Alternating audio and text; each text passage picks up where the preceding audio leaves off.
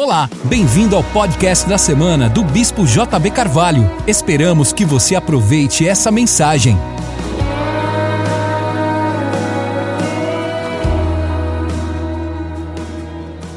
Depois de abrir sua Bíblia, eu quero que você mantenha ela aberta. O texto que nós vamos ler está repetido em mais dois outros momentos da Bíblia. Na verdade, é o registro em três livros diferentes de um mesmo episódio, de um mesmo assunto. Segunda Reis 18, Segunda Crônicas 29 a 32 e Isaías 36 a 39.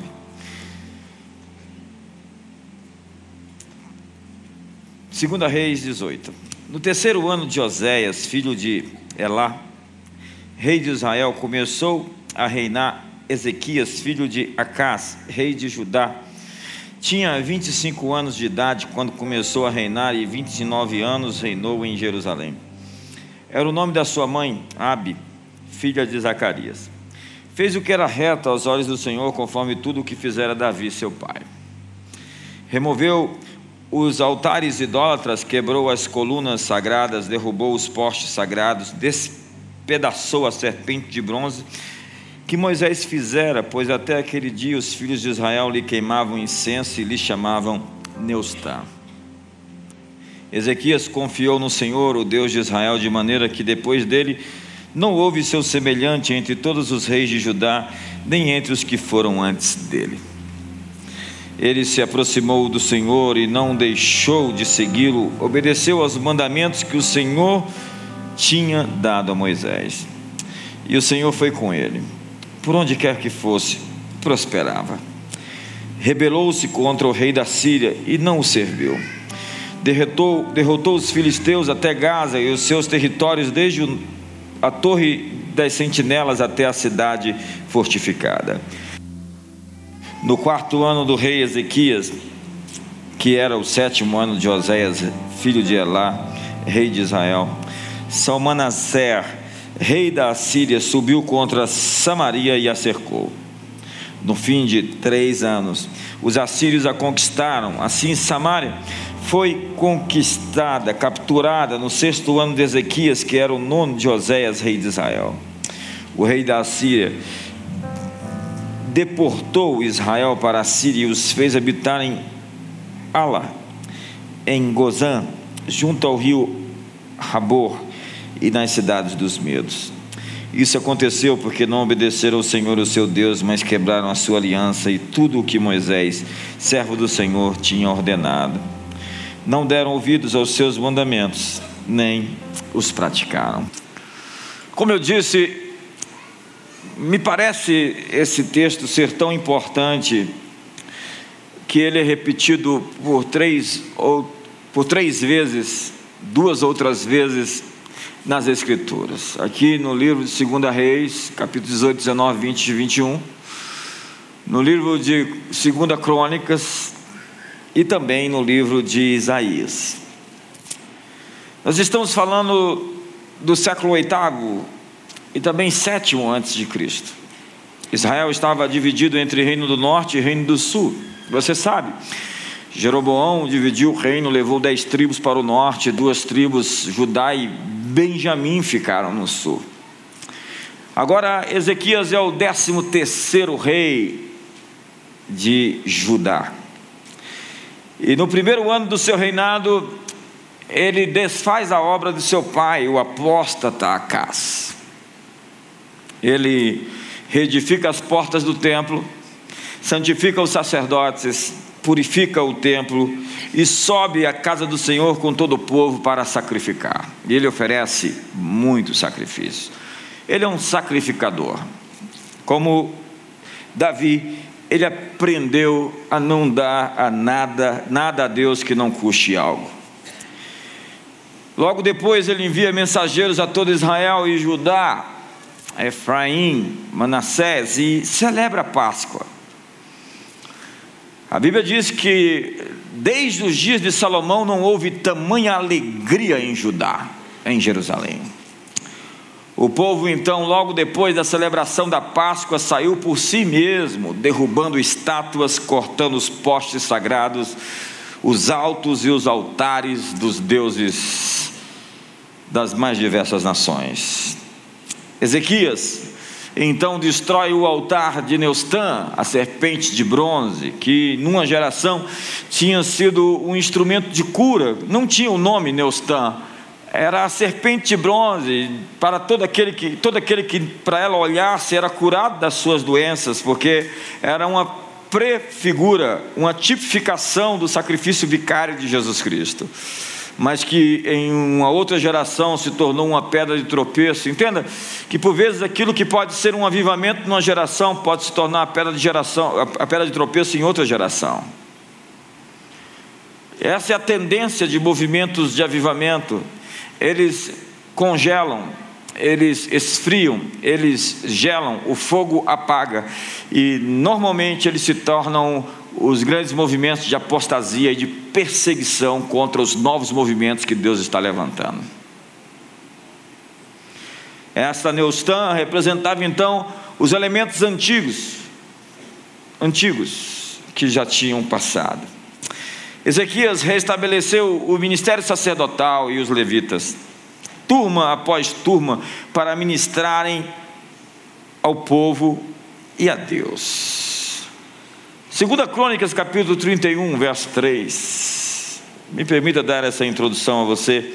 Segunda Crônicas, capítulo 31, verso 3 a 6. A Bíblia vai dizer assim: O rei contribuiu de seu próprio tesouro para os holocaustos da manhã e da tarde, para os holocaustos dos sábados, para as luas novas e para as festividades, como está escrito na lei do Senhor.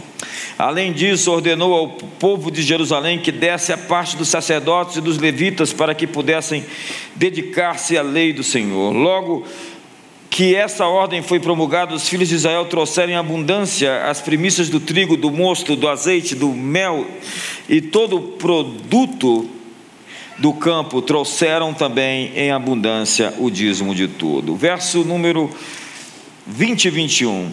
Assim fez Ezequias em todo Judá fazendo o que era bom, reto e verdadeiro perante o Senhor, o seu Deus. Em toda a obra que começou no serviço do templo de Deus, na lei e nos mandamentos, para buscar a seu Deus de todo o coração o fez, e assim ele prosperou. Diga comigo, Ezequias prosperou.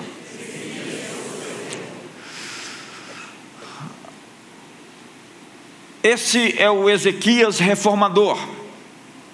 Ele encontra um cenário de apostasia provocado pelo seu pai Acás.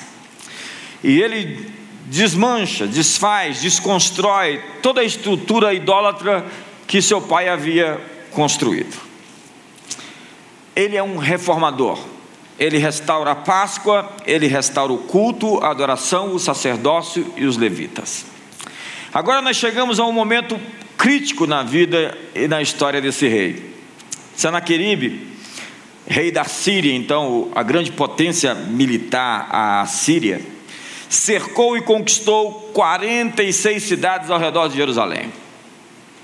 A Síria já havia conquistado o reino do norte no ano 722 e eu li o texto que fala sobre isso. Dali nascem os samaritanos, porque a Síria tinha um modo de ocupação e de colonização diferente dos gregos, dos romanos e dos medos e dos persas. Ela praticava o genocídio. Ela não entrava somente e conquistava os povos. Ela levava uma parte do povo, depois de ter matado muitos, para outros, outras cidades e povoava aquelas cidades com habitantes de outras regiões. Daí a ideia dos samaritanos como um povo misturado, um povo que não era nem judeu nem gentio, mas uma mistura de judeus com gentios. No ano 722, Samaria caiu sob os exércitos da Assíria. Nos dias de Acás, pai de Ezequias, o reino do sul tinha se tornado um estado vassalo, pagando tributos à Assíria. O próprio Ezequias A Bíblia diz: havia pago uma grandiosa quantia de tributos ao rei da Assíria. Mas agora, o rei já não se contentava com tributos, ele queria a cidade, ele queria Jerusalém.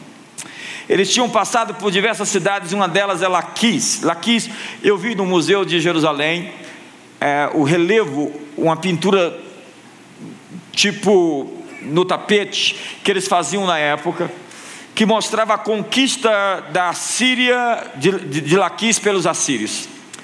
E eles simplesmente chegavam e eles destruíam tudo. Eles passavam o trator, o rolo compressor. Quando eles chegaram em Jerusalém, a sentença já estava posta.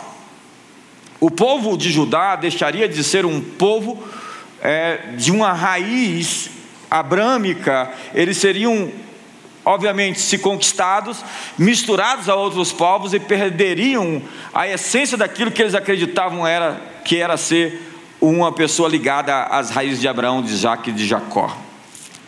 Mas Deus responde dramaticamente a, resposta, a oração de Ezequias. O rei Senaqueribe manda Rapsaque, um sujeito muito arrogante, fazer um sermão a todos aqueles que estavam sobre os muros de Jerusalém e envia uma carta desaforada para Ezequias.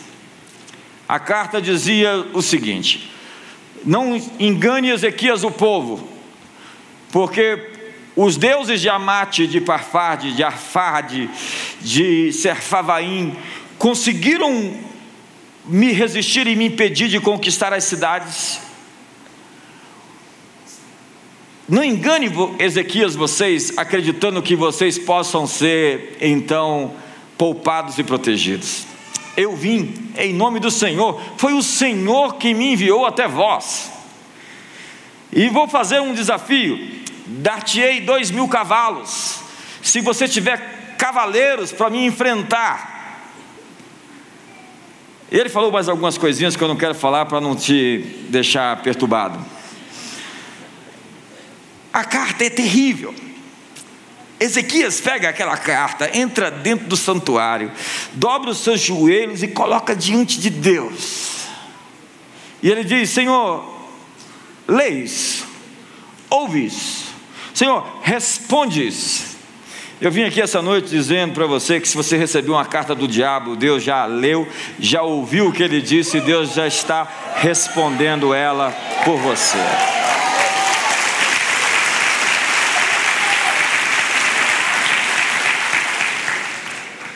O Senhor me enviou. Às vezes o diabo vem dizendo: Eu vim afrontar, atacar você, e foi Deus que me disse para vir.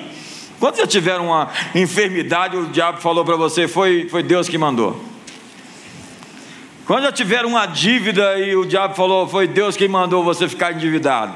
Quando já acreditaram na mentira de que coisas ruins vieram até você e foi Deus que enviou. E ele diz: Eu vou te dar dois mil cavaleiros, ou seja, você não tem coragem de lutar. Você não tem coragem para a luta. Teu, teu Deus é igual aos outros deuses. Eu vim em nome do Senhor e tu não tem coragem para a luta. Isaías estava ali e de repente recebe um insight e fala: Rei Ezequias, a virgem, filha de Sião, zomba da Assíria e meneia a cabeça atrás de ti nenhuma flecha será atirada contra essa cidade. Eles não entrarão nessa cidade, porque eu mesmo, eu mesmo vou responder essa afronta. Amigos, um anjo entrou no arraial dos assírios aquela noite, um anjo. Um anjo. Eu vou repetir, um só anjo matou um exército inteiro 185 mil homens. Tem uma parte da história dos assírios, eles não contam, normalmente é, é, nações que perderam guerras não contam. É diferente da história da Bíblia, porque a Bíblia conta a história ruim e boa dos seus governantes, dos seus reis. Se você for ver os registros da Síria e da Babilônia, eles só vão contar a parte boa deles, acredite. Tem uma parte que diz que uma praga se acometeu, é Heródoto que fala isso, uma praga se acometeu sobre os exércitos assírios, de maneira que eles tiveram que fugir e ir embora nesse mesmo período. A verdade é que, conforme foi dito pelo profeta Isaías, aconteceu. Isaías tinha dito que o rei da Síria seria morto, e os filhos dele, quando ele chega na cidade dele adorando Nisroch, os filhos o matam e fogem, e o novo rei surge. A resposta foi dramática, porque Deus tinha uma promessa, e quando Deus tem uma promessa, Ele vai cumpri-la de qualquer jeito. E a promessa é que Judá nunca seria destruída, que sempre haveria um descendente de Davi no trono de Israel. E Deus agiu dramaticamente pela resposta, como uma resposta à oração de um homem aflito que clamou. Ezequias agora é o intercessor. Em 2 Crônicas 32, verso 23, a Bíblia diz: Muitos, 32, versos 23 Muitos traziam ofertas a Jerusalém, ao Senhor, e coisas preciosíssimas a Ezequias, rei de Judá, de modo que depois disso foi exaltado perante os olhos de todas as nações. Primeiro, ele é o rei reformador, agora, ele é o rei, o estadista. Depois disso, a Bíblia diz que Ezequias adoece. Isso tudo acontece em quatro capítulos, de cada um desses textos que eu estou apresentando a você. Pelos meus cálculos, Ezequias tinha 39 anos quando ficou doente. As Escrituras falam de um tumor.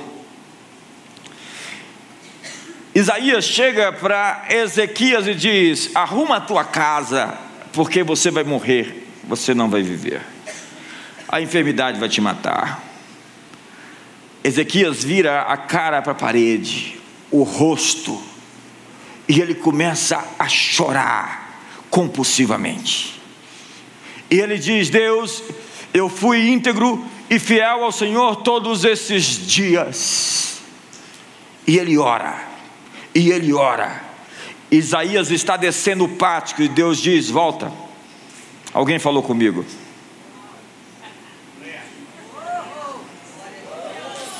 Já? Já, volta lá.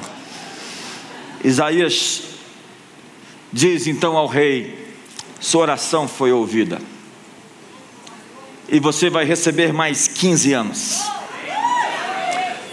E o sinal disso é que o relógio de Acais vai retroceder 10 graus. O que significa isso? Era um relógio solar. Isso significa que quem tem a pedra do tempo não é o doutor estranho, ou o Thanos agora. É o Ezequias. Ele consegue fazer o tempo voltar. E a profecia é revogada, a sentença é rasgada. Essa é uma boa palavra.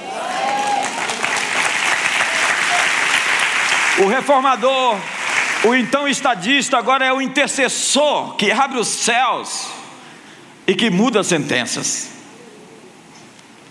Agora nós temos o capítulo final. Em 2 Crônicas 32, verso 25, vai contar a história do episódio dos mensageiros da Babilônia. A gente vai conectar os outros capítulos com esse para entender um pouco da história. Ezequias não correspondeu ao benefício que lhe foi feito, pois o seu coração se exaltou, pelo que veio grande ira sobre ele e sobre Judá e Jerusalém. Ezequias não foi um apóstata, ele foi um grande rei. Ele só não entendeu de onde viera o seu sucesso. O texto que vai ser mostrado no capítulo 39 de Isaías é que emissários da Babilônia vieram ver o que Ezequias estava fazendo com um presente, e Ezequias mostrou todos os seus tesouros aos emissários da Babilônia. Entenda que, lendo superficialmente o texto, você não vai entender o que de fato aconteceu, até que você lê 2 Crônicas 32. Ele estava fazendo isso como ostentação com orgulho, com arrogância, com soberba. Ele não entendeu a oportunidade que lhe foi dada. Imagine, você está na beira da morte, cruzando a linha, e alguém te puxa e diz: Vou te dar mais 15 anos. O que você faria se Deus estivesse te dando mais tempo, mais oportunidades? Como você viveria a sua vida se você fosse Ezequias? Ao invés de acelerar, ao invés de dar tudo o que ele podia nesses próximos 15 anos, ele simplesmente deixou na marcha lenta. Ele simplesmente reduziu a velocidade e começou a curtir a vida, adquirindo um estilo de vida hedonista. Ele não se lembrou que estava vivo por causa da graça. E a Bíblia diz, repito, e não correspondeu ao benefício que lhe fora dado. É isso que a Bíblia está dizendo. Ele não correspondeu ao benefício que lhe tinha sido dado. Diga para o seu irmão: ele não correspondeu ao benefício do que lhe fora dado.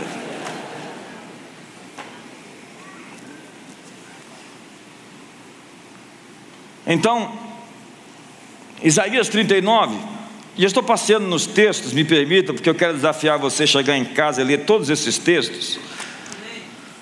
Desses três vezes uma situação se repete na Bíblia, deve ser importante.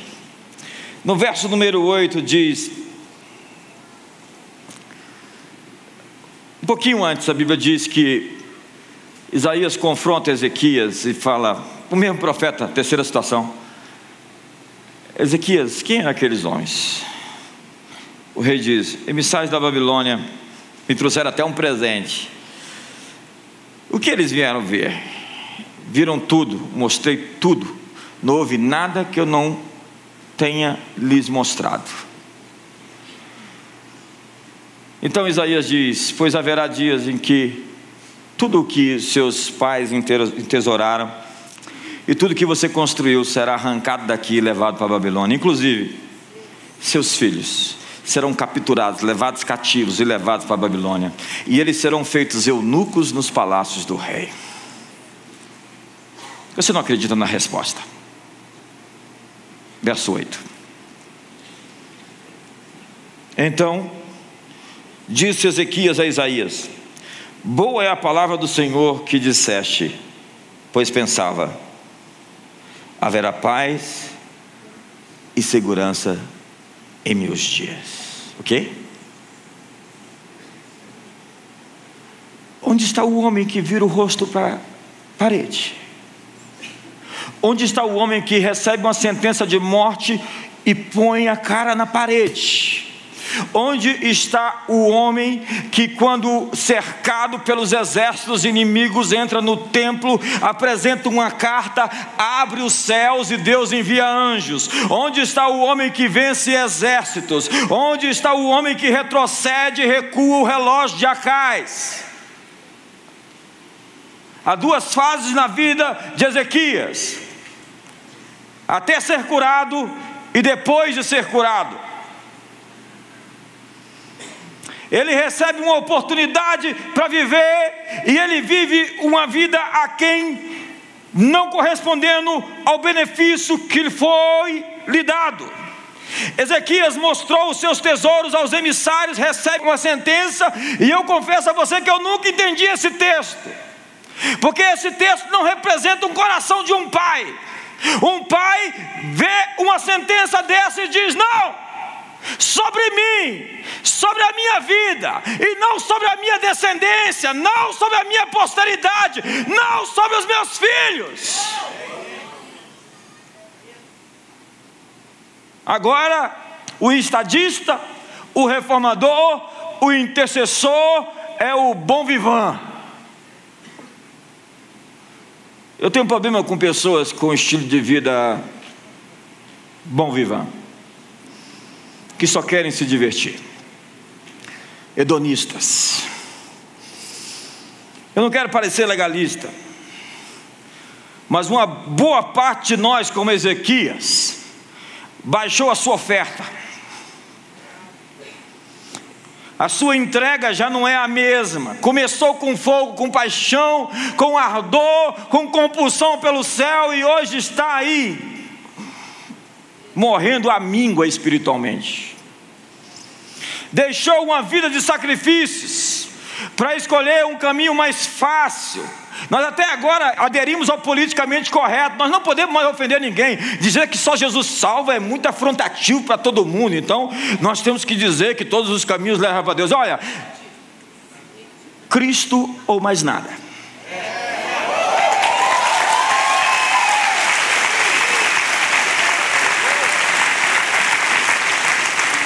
Porque abaixo do céu não existe outro nome dado entre os homens pelo qual importa que sejamos salvos, porque não existe outro mediador entre Deus e os homens senão Jesus Cristo, o homem. Porque eu sou o caminho, a verdade e a vida, e ninguém vem ao Pai senão por mim.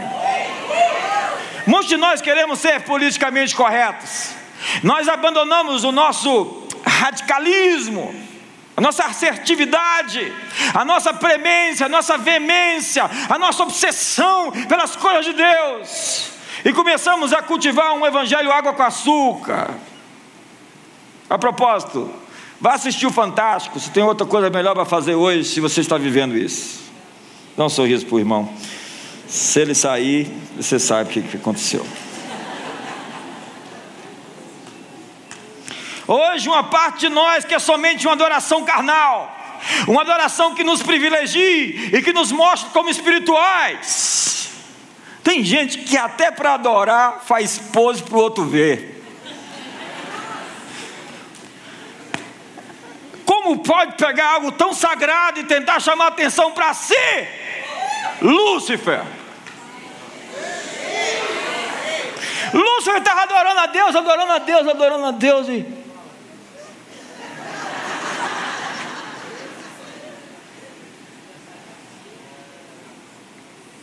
O que a Bíblia diz, o texto que eu li diz que Ezequias se exaltou, ele ficou cheio de orgulho, ele não estava simplesmente abrindo as janelas, as portas, os porões do seu palácio para os emissários da Babilônia, ele estava contando uma vantagem, se ostentando.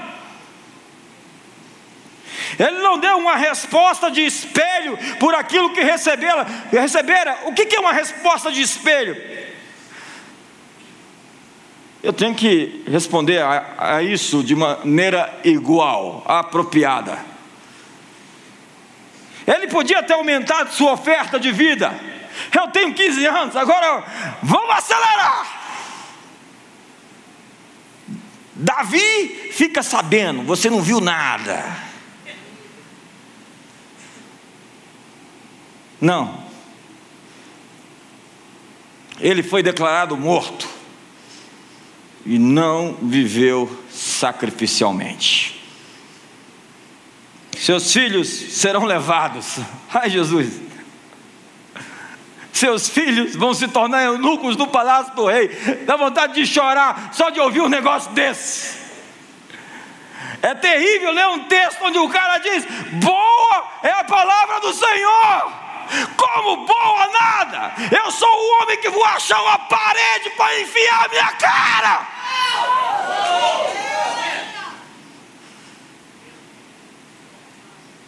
Está muito calado hoje.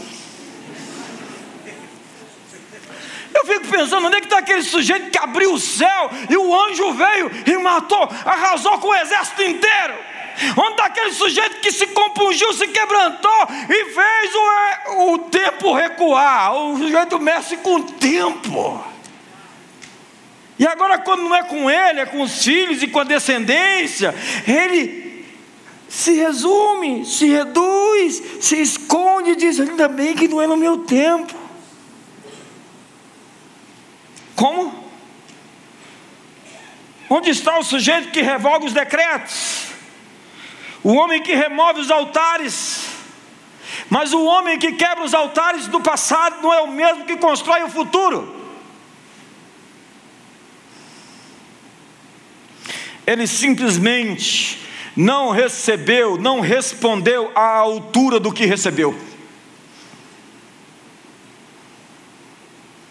Ele se esqueceu da graça. Eu vejo gente se vangloriando de coisa que recebeu de graça. Eu falo, como é que você pode se vangloriar de alguma coisa que você recebeu não foi por mérito? Você não pode contar vantagem de algo que foi te dado de graça, imerecidamente. É favor. Foi a bondade de Deus, a bondade de Deus que nos levou ao arrependimento. Ele não vive à altura da oportunidade recebida. Ele perde o senso de sacrifício e de despojamento. Ele é o sujeito que sacrifica, ele é o sujeito que reforma tudo, ele é o sujeito que bate de frente com a Síria. É verdade, ele deu um, pagou alguns tributos e depois fechou as portas de tudo e disse: agora não, eu não vou ser subserviente a esse governo pagão. Eu comecei a servir a Deus e adorar a Deus. Agora eu vou me posicionar, eu vou resistir, eu vou ficar na linha de frente, na vanguarda da batalha, e Deus vai me honrar nisso.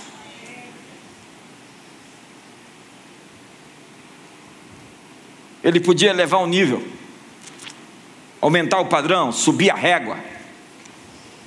Alguém diz: para se medir um homem, deve-se anotar a altura dos seus ideais, a profundidade das suas convicções, o escopo dos seus sonhos e a extensão dos seus sacrifícios. Sacrifícios. Mãe sabe o que é a palavra sacrifício.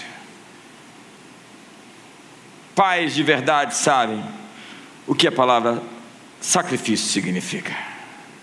Maridos de verdade sabem se sacrificar pela esposa. Esposas de verdade reconhecem o valor do sacrifício. Pastores e líderes de verdade sabem o que é a palavra sacrifício significa foi John Wycliffe, século XIV. Traduziu a Bíblia do latim para o inglês, era um sacrilégio. Mas ele só fez isso quando a vida perdeu o valor para ele. Olhe para mim. Ele quase morreu na peste negra. E depois que ele não morreu, ele começou a viver. E ele enfrentou todo o sistema. E deixou um legado para a posteridade. Foi Paulo, o apóstolo, que diz em Atos 20, 24: Em nada, porém, considero a minha vida preciosa. Contanto que cumpra com alegria a carreira e o ministério que recebi do Senhor Jesus. Ei, minha vida em nada é preciosa.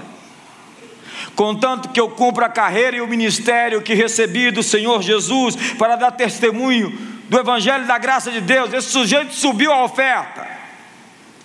Como disse Jesus, o que ama a sua vida vai perdê-la, o que perde a sua vida vai ganhá-la. Eu tenho medo de gente que vive tentando se proteger e de se preservar. Eu tenho medo de gente sempre escolhendo os caminhos mais fáceis. Eu tenho medo de homens com síndrome de playboy. Eles só querem se divertir.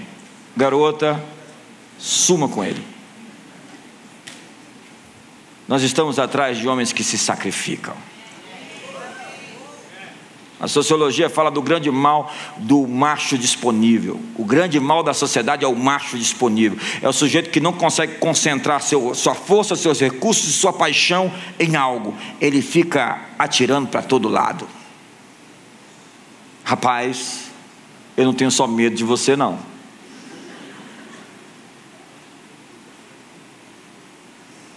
Vê se o seu irmão está vermelho do lado.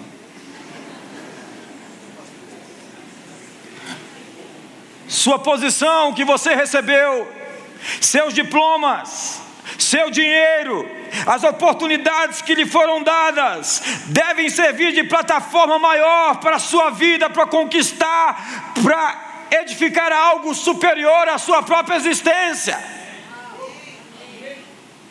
Quem vive para si mesmo é somente um desperdício. Eu vou lhe dizer o seu nome: desperdício. Por quê? Porque nós somos feitos uns para os outros. Porque o Pai é nosso. Porque o pão é nosso. Porque o reino é nosso. Porque nós somos feitos para viver em comunidade, suportando uns aos outros amando uns aos outros, perdoando uns aos outros, edificando uns aos outros. A nossa vida é uma vida de uns aos outros.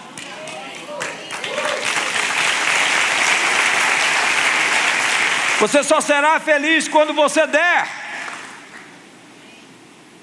Eu vejo o pessoal, às vezes, a gente sai em, em, em grupos, muitos profissionais de saúde, profissionais de todas as esferas, faz aquele movimento em várias cidades carentes, isso está sendo feito constantemente, e quando eu vejo as pessoas voltando depois de terem ajudado as outras, eu olho o brilho no rosto delas e olho para as pessoas que foram servidas, não dá para comparar a alegria de quem serviu com a alegria de quem foi servido. Porque porque nós somos feitos para o outro. E quando você faz o bem, você se sente bem, porque você entrou no lugar que você foi feito para estar. Nós fomos feitos para os nossos filhos, para as futuras gerações. É por isso que não cabe na nossa cabeça, na nossa compreensão, uma afirmação dessa que o sujeito, o rei, o estadista, o intercessor, o reformador, agora está feliz de que a profecia do mal não vai acontecer durante o tempo de vida dele. Verdadeira gratidão sempre nos leva a uma vida de sacrifício. O que o salmista diz? O que darei em troca? Por todos os benefícios do Senhor para comigo. Ei, a salvação é de graça. Você recebeu algo tão grande que você se sente devedor. Fala, o que eu vou fazer pelo Senhor hoje? Sacrifícios de louvor é o fruto dos lábios que confessam o seu nome. Eu não faço o que eu quero, porque eu não sou dono nem Deus de mim mesmo. Eu não estou com vontade de fazer, mas eu faço, por quê? Porque eu tenho uma vida de sacrifícios. E quem ama, sacrifica. Deus amou o mundo de tal maneira que deu o seu filho. Deus prova o seu amor para conosco pelo fato de ter. Lá em casa, às vezes, eu tenho que brigar com a Diz para ver quem que sacrifica pelo outro. Eu dei um telefone para ela agora, ela foi lá e me devolveu. Não, esse aqui é melhor, você fica com o melhor. Lá em casa, o melhor é da mulher.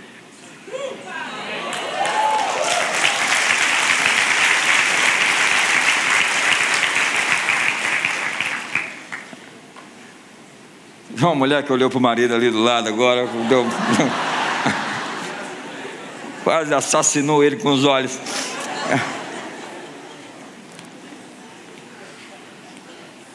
Gratidão se move em sacrifício. Você prova o seu amor com sacrifício. Davi disse: Eu não vou dar algo a Deus que não me custe. Não pode pegar aqui o monte do tempo de graça, não, eu quero comprá-lo. Eu quero fazer uma oferta. Se trata de algo que eu preciso comprar e pagar para poder ter valor, significado, importância.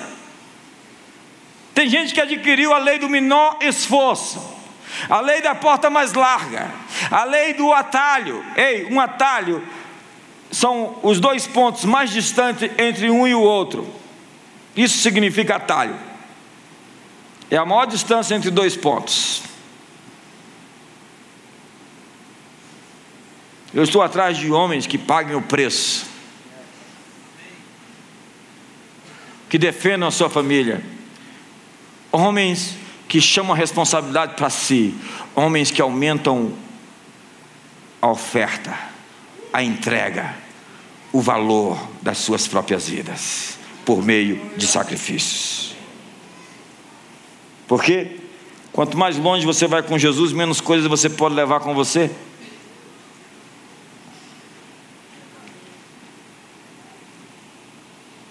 Porque o reino de Deus é semelhante a um homem que encontrou uma pérola no campo. Foi lá, vendeu tudo que tinha e comprou aquele campo. Eu acho que vocês leem a Bíblia, né? Está lá na Bíblia. Salvação é de graça. Seguir Jesus te custa tudo. E quanto mais despojado de coisas, mais sacrificial, mais descolado, mais responsável e mais confiável você é. Se você não é apegado às coisas e a nada, acredite, Deus quer derramar muitas outras coisas sobre você, porque você é um bom mordomo. Agora tem gente que pega umas coisinhas e já fica se segurando. Ai, minha proteção, minha segurança. Ai, eu preciso disso, porque senão eu vou morrer. Ai, ai, ai, eu não acredito em Deus, que Ele pode prover para mim, então eu tenho que segurar tudo com maior rigor. Miserável fez da sua segurança algo que não tem durabilidade. Como Moisés. Veja a Bíblia, a Bíblia é um livro de sacrifício. Qualquer homem que entrou para a história, ele entrou para a história porque ele sacrificou. Qual foi o maior homem da história? E como é que ele entrou para a história? Moisés, não temendo a ira do rei, quebrou todas, queimou todas as pontes e seguiu, sacrificou. Não existem palácios em homenagem a Moisés, não existem múmias, não existem pirâmides, não existem edifícios no Egito, nem na história do Egito se conta sobre Moisés. Mas no céu existem monumentos de Moisés. Porque o que ele perdeu, ele não podia manter, mas o que ele ganhou, ele não podia perder.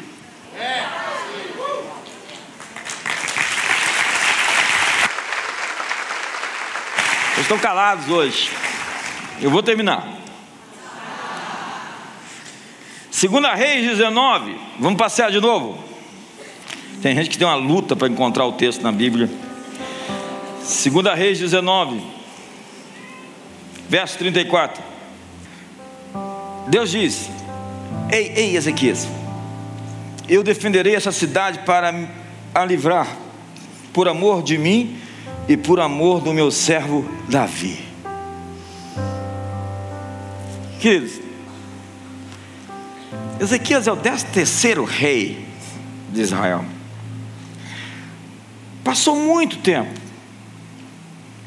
E Deus ainda está falando de um homem que viveu no passado que interfere no presente e altera o futuro. Ele está dizendo: ei, você pode ser aquela pessoa que daqui a mil anos eu vou tomar uma decisão de um descendente seu, um filho dos seus filhos, dos seus filhos, e eu vou levar em conta o seu sacrifício, a sua oferta, o seu nível de entrega. É por amor a Davi que eu vou guardar essa cidade. E ele diz mais na frente, no verso 6 do capítulo 20: É por amor Davi que eu vou curar você também. Por causa de meu servo Davi. Em mil anos, Deus vai abençoar alguém por sua causa? Ou, segunda Reis 21, diz assim: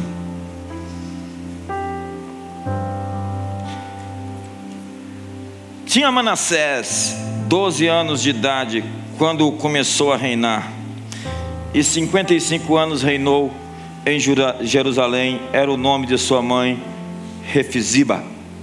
Refiziba é um ótimo nome para você dar para sua filha quando ela nascer. Como é que é o seu nome? Refiziba.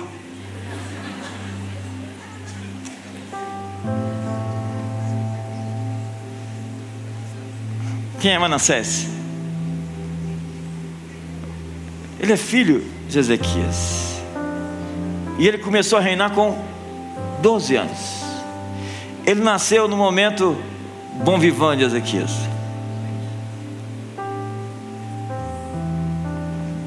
Ele já não era o sacrificador.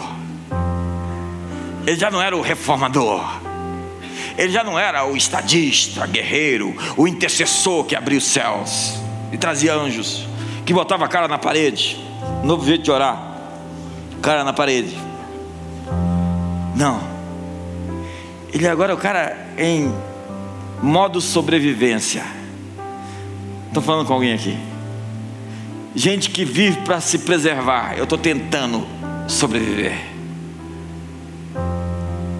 Eu estou tentando defender minha parte. Eu estou tentando chegar até lá. Manassés nasceu no tempo do pouco custo, da oração carnal, sem sacrifício. Nós devemos nossos sacrifícios à próxima geração. É para isso que nós vivemos, acredite. Nós não somos o fim, nós somos um meio para alguém que vem depois de nós. Quais são os nomes deles? Eles vão provar de algo que nós construímos. Eu estou preparando um futuro para que meus filhos vivam nele. Ei, ei, eu estou preparando um futuro para que os nossos filhos vivam nele. Eu estou preparando uma Brasília e um Brasil para que os nossos filhos vivam nele. Eu não estou criando filhos, eu estou criando reis e rainhas. e a nossa vida tem que ser de glória em glória. É de glória em glória que a gente anda. Olha as suas fotos antigas, veja como você era feio. Cafona. Como você melhorou? Eu espero. Olha para sua irmã e fala assim: Eu espero. Nós estamos avançando. Algumas pessoas chegam. Eu tenho um filho, eu tenho filho, uma filha ainda pequena, ainda vai fazer seis anos esse ano. Algumas pessoas falam assim: aproveita, aproveita logo, porque o tempo passa rápido. Eu digo, querida, desculpe, mas eu não vou comprar sua frustração. Porque cada momento e cada fase será melhor do que a outra. Eu estou vivendo de glória em glória. Não me venda suas frustrações, eu não as comprarei. É isso que eu estou vivendo, meu melhor amor com minha família, com minhas filhas, com nossa comunidade. Qualquer idade vai ser melhor do que antes. Cada ano melhor do que o anterior. Ei, ei, eu acho que essa é uma boa palavra. Cada ano melhor do que o anterior. De glória em glória. Vamos lá. De glória em glória. Eu acho que essa é uma boa chamada para você colocar no espelho do seu banheiro. De glória em glória. Você já sabe tudo. Como é que eu estou indo? De glória em glória. Porque o aumento do seu governo será paz sem fim. É isso que nós temos vivido aqui na comunidade das nações. Cada idade de nosso ministério é superior. Por quê? Porque nós mantemos o mesmo nível de sacrifício. Nós continuamos sendo as pessoas que sacrificaram tudo. Eu estava lá na, na, Flórida, ah, na, Califórnia esses dias e a profecia ela te lembra quem você é. Ela às vezes se lembra aquilo que você esqueceu que você é. Alguém chegou para mim e disse: Você é a pessoa, é o homem que entregou tudo. Falei, obrigado por me lembrar disso. Eu tinha esquecido, eu estava com sentimentos de autopreservação. Porque quando você é a pessoa que entrega tudo, você trocou tudo por algo que você não pode perder. Então você está nas mãos, protegido e guardado por aquele que ainda abre os céus e envia anjos para destruir exércitos. Por aquele que ainda faz o tempo voltar. para que você resgate as coisas que você precisa resgatar na vida. Por aquele que ouve oração com o rosto na parede e diz: Eu mudei a minha palavra, na minha opinião, vou te dar mais 15 anos. Algumas pessoas, depois que vem a questão da Babilônia, dos emissários, eu vi muita bobagem desse texto. Essa é, é uma delas. Diz: Ezequias não tinha que ter pedido, pedido mais 15 anos. Não, ele não pediu 15 anos. Deus é quem deu 15 anos. Porque Deus não é um ditador no céu. Quando ele me diz: Pedi, pedi, dá-se-vos-á, buscar, encontrareis, batei e a porta se abrirá. Ele está abrindo a porta para dizer: Entremos juntos em juízo, apresenta as tuas razões. Eu não quero fazer sozinho, eu quero fazer com você. O que? Eu quero criar os seus filhos com você. Eu quero construir a sua empresa com você. Eu quero estar nos seus negócios. Eu não vou simplesmente decidir. Amigos não fazem isso. Amigos não chegam, tomam decisões e empurram. Amigos eu não vos chamo mais de servos, mas de amigos, porque o, o servo não sabe o que o seu Senhor faz. E o que Deus faz?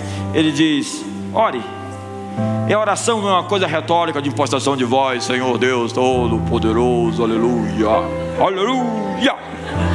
Não, não, oração é essa conversa. Deus, Senhor, Senhor bem que podia, é, Sim, é claro. Tudo bem. Ainda que seja com o rosto na parede, chorando. Deus diz: Isaías, volta lá. Interferiu, alterou tudo. Recalculando.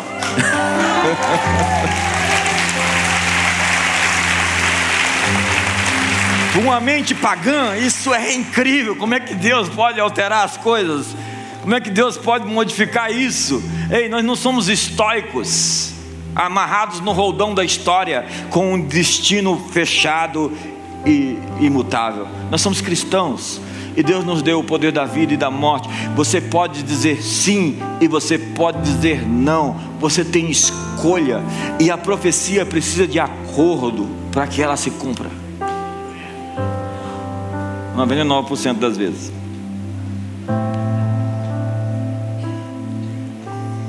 Então, cada idade de nosso ministério é superior. Alguém me disse, há uns 30 anos atrás, você está jogando sua vida fora. Você agora é crente. Você está perdendo sua vida. Eu falei, não, eu achei. Isso é uma onda de verão, isso vai passar. Eu já passaram 30 verões e o fogo está mais aceso do que nunca. A chama está acesa. O fogo arderá continuamente no altar, não se apagará. Por quê? Porque nós não vamos deixar que os nossos filhos sejam escravos na Babilônia. Ei, ei! Nós não vamos aceitar que eles sejam eunucos nas cortes dos reis nós vamos achar uma parede, nós vamos abrir os céus, nós vamos liberar os anjos, nós vamos, nós vamos mover os relógios do tempo. Nossos filhos serão reis, eles não serão somente pescadores no lago, eles serão os donos do lago.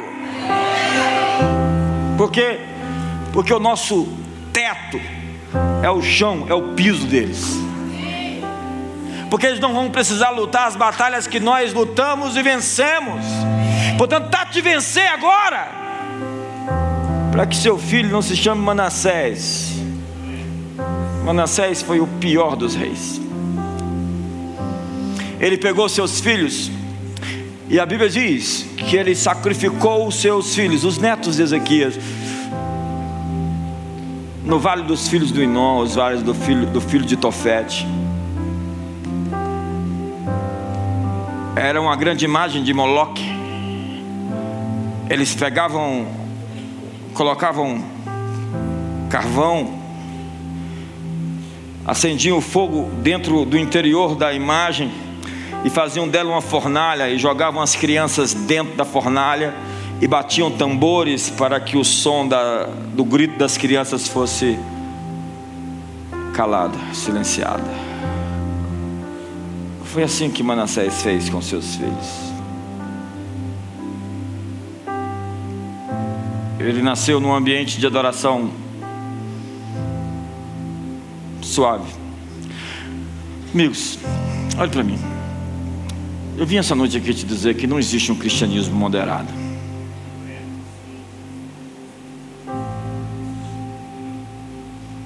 Ou você é por, ou você é contra. Ou você ajunta, ou você espalha. Está na hora de aumentar o nível do seu sacrifício, da sua fé. Tem gente que começou, jejuava, jejuava, jejuava, jejuava.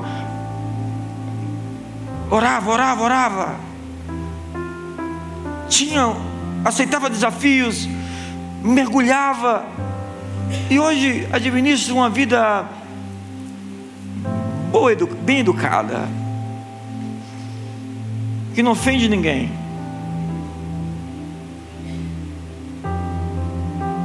Nós somos os transtornadores do mundo.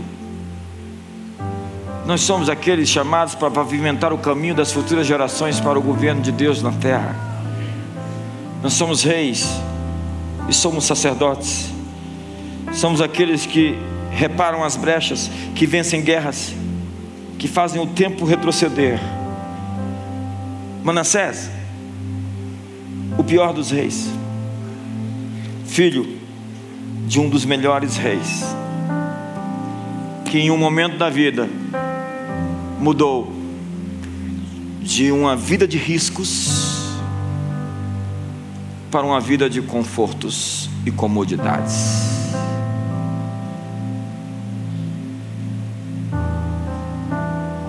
uma vida de sacrifícios para uma vida de preservação do status quo. Ei, você está querendo se aposentar? É? Se você se aposentou no trabalho, vamos começar a trabalhar. Porque se aposentar e deixar de fazer as coisas é o começo da morte. Nossa vida só está começando e o nosso pé está no acelerador. Quantos estão comigo em nome de Jesus? Fique de pé essa noite.